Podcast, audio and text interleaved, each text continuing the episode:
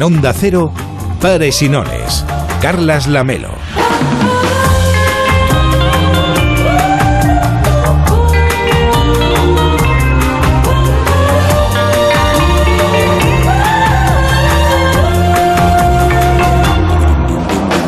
¿Qué tal? Muy buenas noches. Hoy venía caminando por la Rambla y pensaba en los gimnasios. Después de las vacaciones de verano, veremos colas de clientes en los centros deportivos para dejar atrás los excesos del verano. Ocurre todos los años, en enero y en septiembre. Es entonces cuando nos proponemos aquello del mañana empiezo. Hay quien se repite este mantra incluso cada fin de semana del año o incluso cada día porque mantenerse en un índice de masa corporal saludable tiene incontables beneficios para la salud, pero los gimnasios no se nutren solamente de abonados que buscan mantener a raya el colesterol y proteger su bienestar cardiovascular. Solo hay que pasearse por alguno de ellos para ver que lo que se persigue de manera muy frecuente es conseguir cumplir con los estándares de belleza, ensalzados por la industria de la moda, por el arte, por la publicidad y por el cine. Nanet, ¿de dónde sacó la idea de convertir este lugar en algo más que en un simple gimnasio? Verá, me di una vuelta por la ciudad y vi que la gente estaba harta de los clubs para solteros. Incluso utilizaban los supermercados como lugares de contacto. Y eso era aburrido. ¿Ah, sí? No había ningún lugar donde la gente pudiera reunirse en un ambiente sano y tener alguna interacción. Mi socio y yo pensamos que sería bueno crear un lugar en plena ciudad que fuera una especie de refugio de alta montaña, donde la gente pudiera reunirse y compartir intereses comunes. Mi intención era sacar a la gente de las bolsas de ganchitos y traerla al club de salud, convenciéndola de que aquí iba a mantenerse en forma y divirtiéndose. Y tienes un bar. Hay zumos de frutas, deliciosos batidos y yogur. ¿Y cerveza y vino? Vino no, solo cerveza. Se puede tomar una después de los ejercicios. Estupendo. Y bocadillos. ¿De germen de alfalfa? Por supuesto. Sí.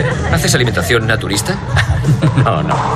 ¿Y el gimnasio para ambos sexos? Mm, Aquí es donde tiene lugar la actividad. ¿no? Me siento acomplejado. Veo tanta gente haciendo ejercicio. Y la salucicleta. Hola, Bobby. Hola, Linda. Yo trabajaba como instructor. Me moldeaba muy bien el cuerpo.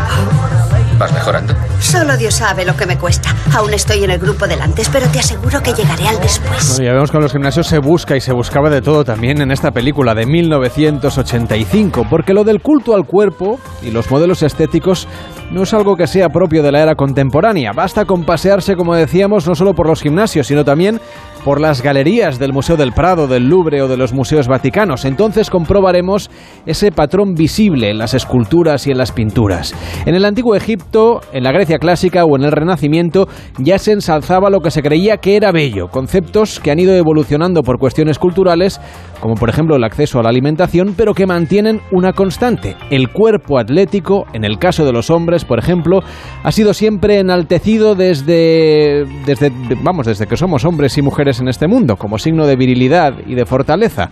En el caso de las mujeres, la voluptuosidad que fue bella en un tiempo se acercó a la anorexia con el auge de las top model, porque el discurso de la vida saludable y de la belleza estética genera enormes complejos en la adolescencia y a lo largo de la vida adulta. En algunos casos, además, lejos de los promedios saludables. Todos hemos visto a modelos esqueléticas en la pasarela que se alimentan por debajo de lo conveniente y a varones musculosos inflados por los asteroides. Ninguno de los dos son ejemplo de lo que sería un estilo de vida vigoroso, pero sí que mantienen esta tendencia del culto al cuerpo, un fenómeno que las redes sociales de fotografía, como por ejemplo Instagram, y de vídeo, como YouTube o los stories, han elevado a la quinta esencia. Hoy en Pares y reflexionamos sobre eso, sobre el culto al cuerpo.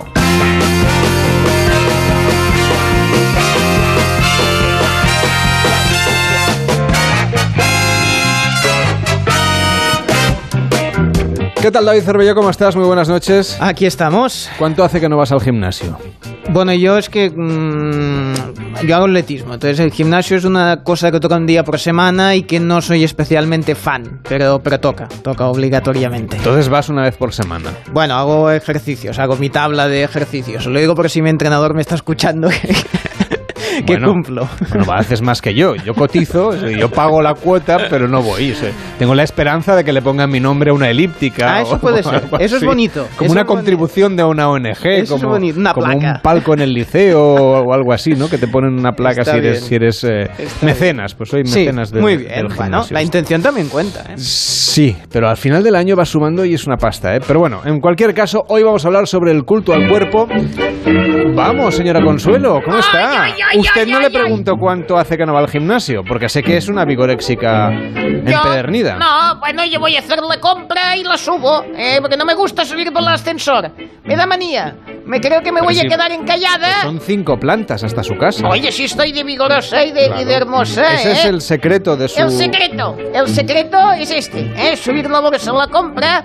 Te- ¡Ay, qué ganas tenía de... No sabes cuántas cosas han pasado en los juegos mientras no estaban. ¿eh? Ya sé que lo Hombre, cuento sí, luego. Sí que lo sé porque escucho Onda Cero y los Sí, especiales. sí, sí. A Félix José Casillas, a todo el equipo de enviados ¡Ay, especiales. maravillosos todos! Me encantan, guapísimos y tienen una voz preciosa. Luego le contaré, pero es que me he enamorado de un italiano. Ajá. Ay, ay, ay, ay, el que salta es altísimo, que salta a altura, que se abrazó con otro, que compartieron la medalla. Mira, entre este y el que ganó la visión, me voy a... Tengo el Stromboli a punto de entrar en erupción. Usted lo del culto al cuerpo lo tiene claro, pero... Bueno, a ver, es- son hermosos, uno salta bien, el otro Sí, he visto que en natación bien. usted también es muy aficionada a Muy ver todas las aficionado. competiciones y de natación la masculina. gimnasia que ha hecho el suelo, hablando de suelo, este suelo le falta un poco de matraca, ¿eh? también le digo. ¿Qué quiere decir? No, aquí falta un poco de pasarle, eh, dar un poco de fuerza. En lugar de ir al gimnasio, se coge el mocho y empieza aquí, tequi, tequi, va Solo a quedar precioso. Solo me falta a mí fregar la radio. Bueno. es lo que me faltaba. Por si quiere entretenerse, luego vuelvo. Venga, gracias. Participa en Pares y Nones. 93 343 54 50 93 343 54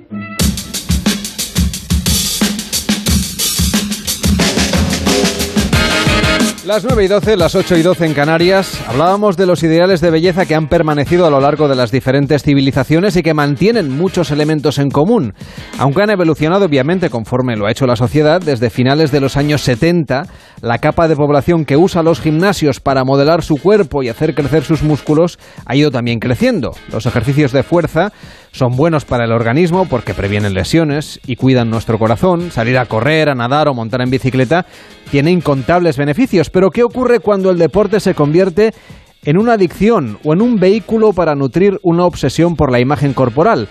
¿Qué papel juegan además las redes sociales como Instagram en la generación de sentimientos de insatisfacción con nuestro cuerpo? ¿Sigue la industria de la moda, la publicidad o el audiovisual imponiendo un patrón que penaliza a quienes tienen un metabolismo que les impide cumplir con ese canon de belleza imperante o incluso quienes prefieren vivir sin, vamos, sin tener que estar viéndose al espejo y cumpliendo con unos cánones. Son algunas de las cuestiones que nos planteamos hoy en Pares y Nones. Tenemos un teléfono para que participéis en directo, el 93 343 54 50. 93 343 54 50. Magdalena Piñeiro, ¿qué tal? Buenas noches. Hola, buenas. Autora del libro 10 gritos contra la gordofobia y fundadora de la plataforma Stop Gordofobia.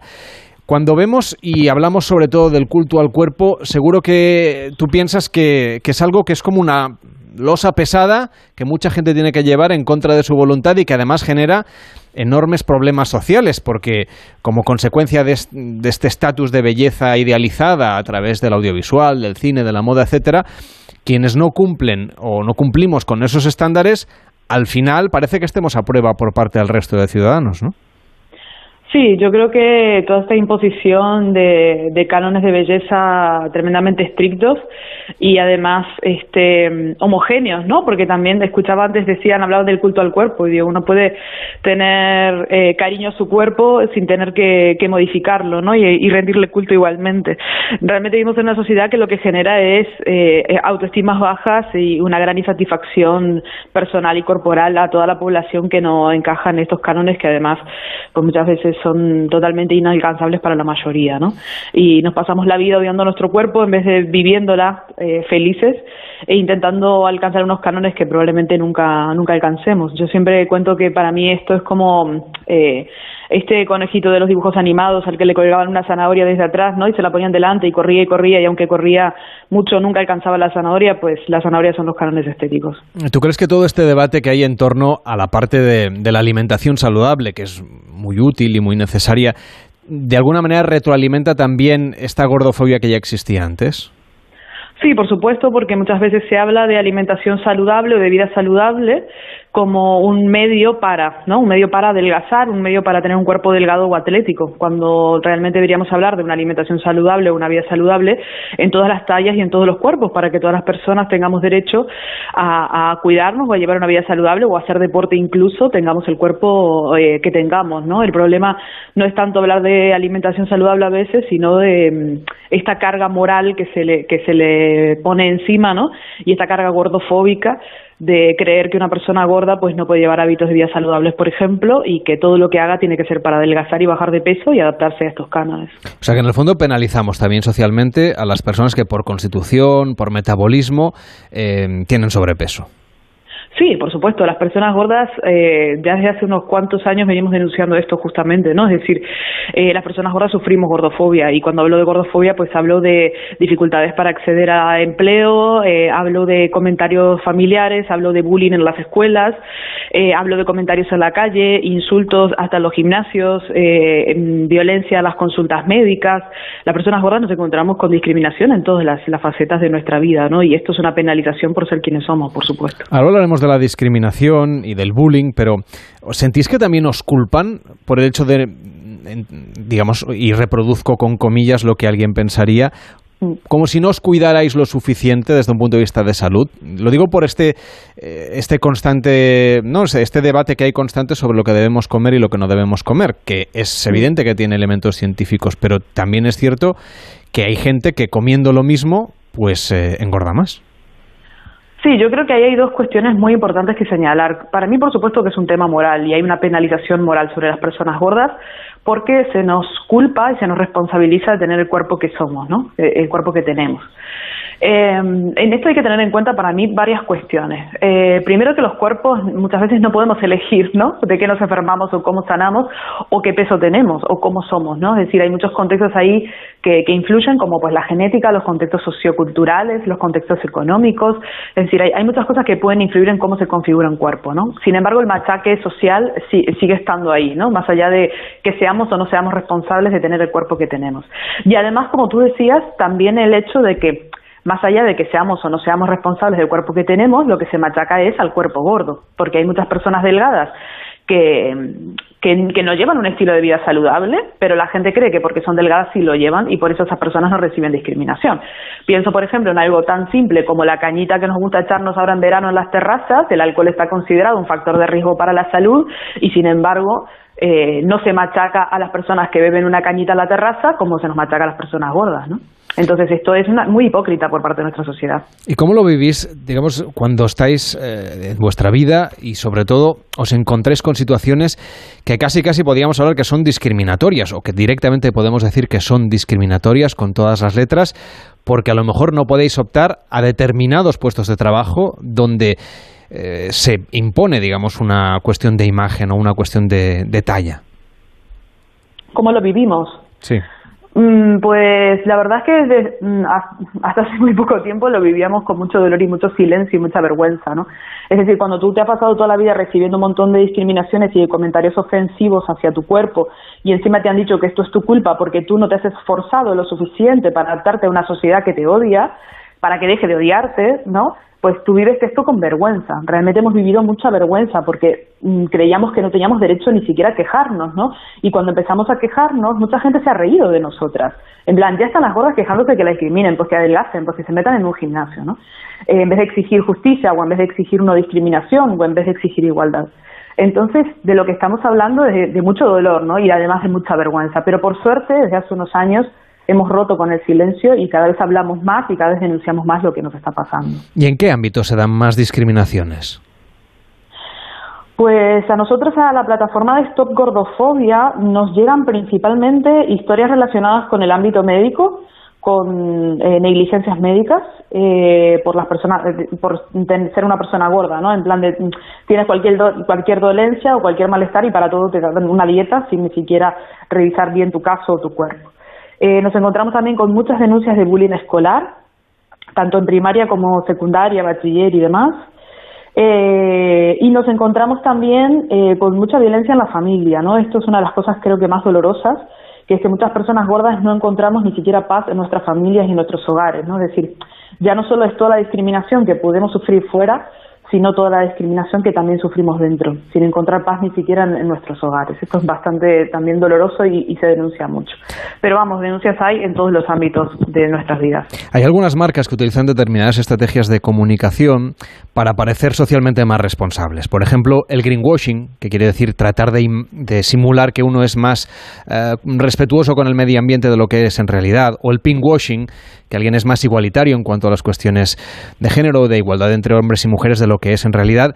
Existe también una tendencia últimamente a, ser, no, he encontrado la palabra y no sé si existe, pero digamos a, parecer que uno es más eh, respetuoso con las personas gordas de lo que será antes, por ejemplo, con la publicidad de determinados productos, con el tallaje de determinados productos, etcétera. Sí, yo creo que sí ha sucedido. La verdad es que no, ahora que lo dices, no le hemos puesto nombre, ahora tendremos que pensarlo, un fat wash. Yo no lo he encontrado, ¿eh? sí, no, no, yo, ahora que lo dices, yo tampoco no, no lo he oído ni leído.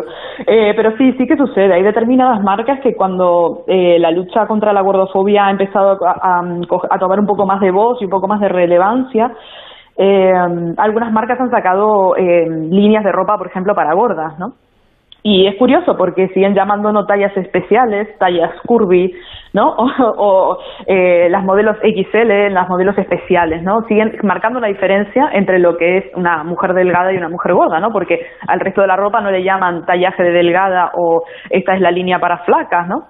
Entonces se les ve un poco el plumero, de alguna manera, o, o, lo están intentando y no lo están haciendo bien del todo. Pero sí creo que hay un, ahora mismo hay una tendencia bastante peligrosa además de, de cooptar un poco la, lucha contra la gordofobia o la denuncia a la gordofobia y lanzar unos mensajes que a mi modo de ver además son bastante edulcorados porque además siempre visibilizan pues a mujeres muy jóvenes que son gordas pero no tanto, con sus cuerpos proporcionados, sus pieles tersas, ¿no? muy maquilladas y al final nosotras lo que abogamos es porque todas las personas, hombres, mujeres de todos los géneros, tengamos derecho a vivir y a existir en paz y tranquilas con nuestros cuerpos, ¿no? Más allá de que salgamos o no salgamos bonitas en una foto. Entonces hay que tener cuidado también con, los discursos que se están mandando. Luisa García Alonso, ¿qué tal? Buenas noches. Hola, ¿qué tal? Buenas noches. Profesora de la Facultad de Psicología de la Universidad Complutense de Madrid. ¿Por qué tenemos esta histórica relación con el culto al cuerpo desde hace tantos siglos? Bueno, desde hace tantos siglos es un poco nuestra imagen y nuestra forma de relacionarnos con los demás y luego nuestra expresión artística también hay que demonizar, ¿no? El cuerpo es nuestro templo. Entonces, toda esta cuestión que tiene que ver con la gordofobia que hablábamos antes, o por ejemplo, luego abordaremos la cuestión de la vigorexia, al final tiene un sustrato social que también incide mucho en las emociones, incluso al revés, ¿no? Es decir, las emociones también influyen eh, a veces en la talla, porque hay personas que, como consecuencia, digamos, de, una gestión emocional mm, seguramente no adecuada, acaba teniendo comportamientos poco saludables, o bien por exceso de alimentación. Sabemos que hay mucha gente que para aminorar su ansiedad recurre a la comida o al revés, gente que por problemas emocionales lo que hace es dejar de comer hasta caer en la anorexia. Eso desde la perspectiva de la psicología, ¿cómo se acaba abordando? A ver, es una pregunta amplísima, pero sí que es cierto que casi todos los trastornos de alimentación, según la categoría diagnóstica de la psicopatología, se abordan eh, teniendo en cuenta que hay factores emocionales ligados a la ingesta. Entonces, efectivamente, eh, diferenciamos a la hora de hacer un diagnóstico el momento en que la persona come ligado a un estado emocional o come o ingiere una alimentación simplemente eh, por una orden que, que no es la correcta. Es decir, si yo tengo hambre, como, pero si me aburro, mm, ¿por qué como? Si estoy nervioso, debería relajarme. La respuesta no es comer. Sí que es cierto que todos estos hábitos están muy, muy, muy influenciados por la cultura. Entonces hubo un momento en que la belleza griega resaltaba una musculatura marcada, que no exagerada, y luego poco a poco se han ido eh, se ha ido evolucionando hacia un modelo que realmente no es no es eh, no responde a una, a una posibilidad eh, física, ni metabólica, ni muscular, ni esquelética. Entonces se han ido generando unos modelos, incluso en los muñecos de los niños pequeños, igual que las muñecas cada vez, pues en los años 60, 70 eran muñecas que obedecían una realidad y luego aparecieron las Barbies que, que realmente eh, pues pues si se ponían de pie se, se hizo una prueba de, de, de, de, pasar a un modelo real pues se caerían no porque pesaba mucho más la cabeza que el cuerpo y lo mismo ha ocurrido con un Madelman que era un juguetito eh, que era marcado musculoso atlético que hacía ejercicio a luego otro tipo de muñecos que han evolucionado hacia musculaturas completamente imposibles. Esto en el cine ocurrió igual, desde Carl Douglas a Schwarzenegger, ¿no? Donde ya a la masa, ya, ya lo, lo, hiperbólico. Mm. Entonces, y emocionalmente, una persona que sufra presión social, por ejemplo, por su composición física, es decir, por su estructura física, tanto si es, si es eh, obeso, por ejemplo, o muy gordo, o si es extremadamente flaco, porque aquí hay discriminación también por los dos lados. ¿Cómo debería hacer frente a esta situación de presión social que nos explicaba Magdalena? Bueno, pues hacer frente, primero hay que desligar la autoestima del momento corporal, porque una mujer en un embarazo pasa por un aumento y una pérdida de peso muy grandes y su autoestima en ese sentido es verdad que tiene un motivo que la puede llenar de felicidad, pero eh, a lo largo de la vida tenemos diferentes momentos. Cuando se habla de discapacidad no se habla de discapacitado, se habla de persona con discapacidad, porque todos eh, podemos tener una discapacidad a lo largo de nuestra vida, igual que todos a lo largo de nuestra vida podemos tener una enfermedad, eh, que haga pues que tengamos una medicación que nos haga aumentar de peso o como decía anteriormente mi compañera pues eh, el tema de la gordofobia. Vamos a ver yo puedo tener un problema metabólico yo estoy comiendo la mitad que tú y tú me estás mirando mal porque yo estoy comiendo algo y resulta que estoy gorda por lo que como. Eh, nadie se pregunta si yo tengo una enfermedad o simplemente es mi constitución ¿Cómo podemos evitar esto? Pues evitando un poquito eh, la unión del consumismo. Ahora mismo lo más triste es que no se hace ejercicio porque sea sano, se hace ejercicio para muscular, por un tema estético. Y esto nos indica muchísimo la relación que está teniendo el imperativo cultural y el imperativo del dinero que se mueve con las tallas, con los gimnasios, con todo este tipo de cuestiones que ellos, desde luego, no están midiendo en absoluto las consecuencias ni anímicas, ni sociales, ni familiares, ni personales. Magdalena, ¿os encontráis a menudo con estos prejuicios, prejuicios que hacen que una persona comiendo lo mismo que otra, pues su cuerpo de alguna manera almacene más grasa y por lo tanto eh, esté más gordo, más gorda, y que eso, que eso se convierte en un, en, un, en un prejuicio, Magdalena? Bueno, sin duda, sin duda, en la clínica constantemente. Mm. Es decir, eh, y, luego las personas que tienen más peso, que esto es algo a notar, son las personas más felices, las personas más atractivas y las personas más equilibradas. Yo he conocido personas que te darías la vuelta cuando pasas por la calle por decir, qué bellezón. Y esa es la persona que más está sufriendo, que más complejos tiene y que más problemas tiene. Entonces no es una cuestión del aspecto físico, la mañana frase de la belleza está en el interior, por supuesto que el equilibrio está en el interior. Y la belleza nos han enseñado económicamente, no culturalmente, no artísticamente, no a nivel ah, de equilibrio personal. No, no, la belleza es algo que está a nuestro servicio, no nosotros al suyo. Entonces, realmente una persona puede ser enormemente bella sin tener o sin cumplir en absoluto ese tipo de cánones.